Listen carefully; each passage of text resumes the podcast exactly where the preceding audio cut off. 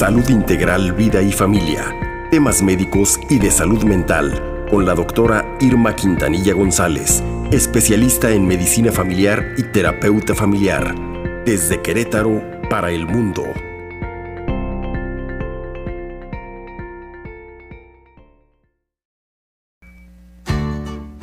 7 con 31, continuamos con la doctora Irma Quintanilla. Bienvenida, muy buen día, muy buen fin de semana y vamos a hablar del Día Internacional de la Mujer, que es el próximo 8 de marzo de este año.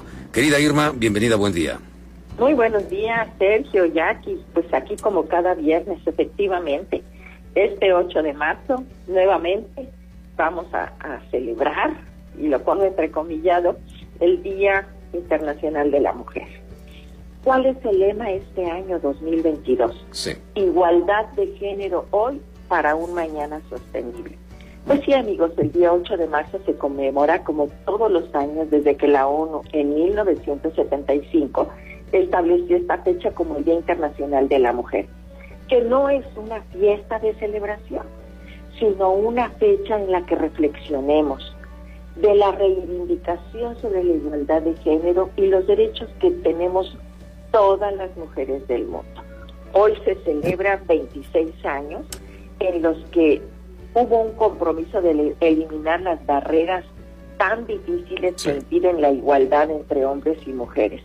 Barreras que interceptan todas las esferas de la vida, tanto en público como en privado. Sí. ¿Cómo ven, amigo? Así es, doctor. Espléndido. Es, es, es genial y sobre todo esta información, estos 26 años, justamente, ¿qué siguen? Pidiendo las mujeres? ¿Qué seguimos pidiendo las pues mujeres? sí, porque se sigue pidiendo, doctora. A ver. Sí, pues lo mismo, igualdad.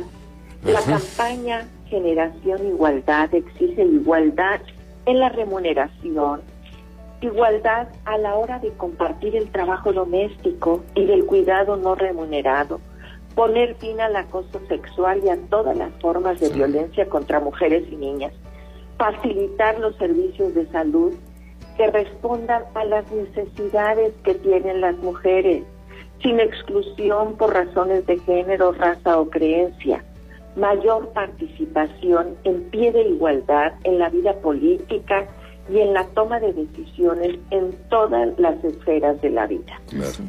Así está la situación, pero ahora, doctora, ¿qué cosa es lo que impide? ¿Cuál es el estorbo para que se logre esta igualdad y estos conceptos de los que nos hablas? Sin, eh, sin, duda, amigos, pues los problemas legislativos, culturales, sociales, mm. que son los principales baches que impiden hasta nuestros días el pleno derecho a esa igualdad. Sí. Son 26 Las mujeres, años. Exacto.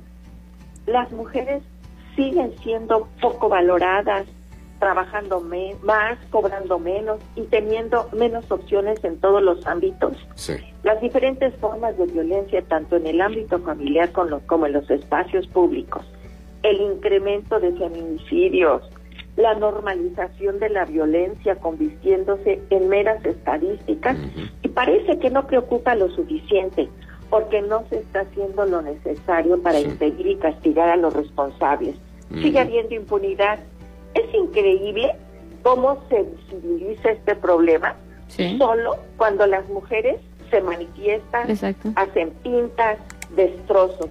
Por supuesto, como lo he dicho, no estoy de acuerdo con este tipo de acciones, sí. pero pareciera que es la única forma uh -huh. en que se les voltea a ver. Se ve Sí. que hay un problema, que están llamando la atención. Y entonces se va hacia las pintas, pero no hacia las causas que originan esta llamada de atención. Así es. Estas manifestaciones son un grito de ayuda que yo creo que no ha, ha, sonado suficientemente. La violencia del género a la que se ven sometidas muchas mujeres en nuestro país solo puede ser atacada, querido amigo, desde el ámbito de la ley. Claro. Endurecer penas y brindar protección en todos los ámbitos, familiar, escolar, social, laboral, Claro. político, etcétera. etcétera. Así está la situación. Y luego, bueno, ¿qué hay que hacer? ¿Qué temas deben tomar la familia, las escuelas, la gente, la sociedad para erradicar esta violencia de género que es totalmente visible ¿eh? y practicada día con día? Sí, sí la vemos, amigo, pero no estamos haciendo nada. Y desde mi perspectiva, deben abordarse y trabajarse en la construcción de personalidades más sanas. Dos temas generales, inteligencia emocional y asertividad de la que hemos hablado mucho, que sin duda servirán como plataforma para entender y exigir, porque es su derecho, que desde la infancia, la infancia se aprendan a defender estas mujeres. Yo propondría temas como derecho de las mujeres y de las niñas y niños, que se conocieran cuáles son. Sí, por supuesto que se ha dicho mucho, pero no se ha puesto en práctica desde esa desde el núcleo familiar.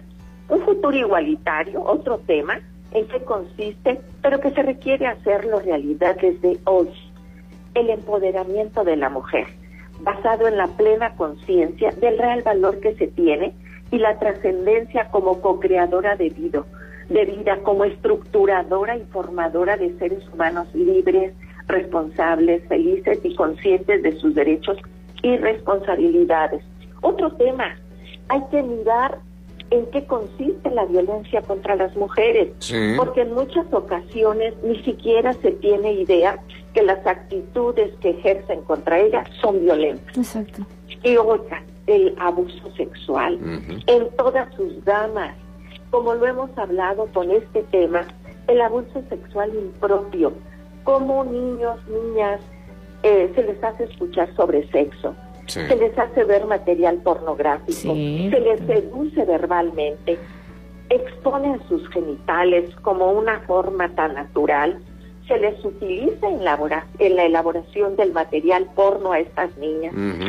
También tenemos el abuso sexual propio, cuando los obligan a tocar los genitales de los adultos o se le toca a los niños también.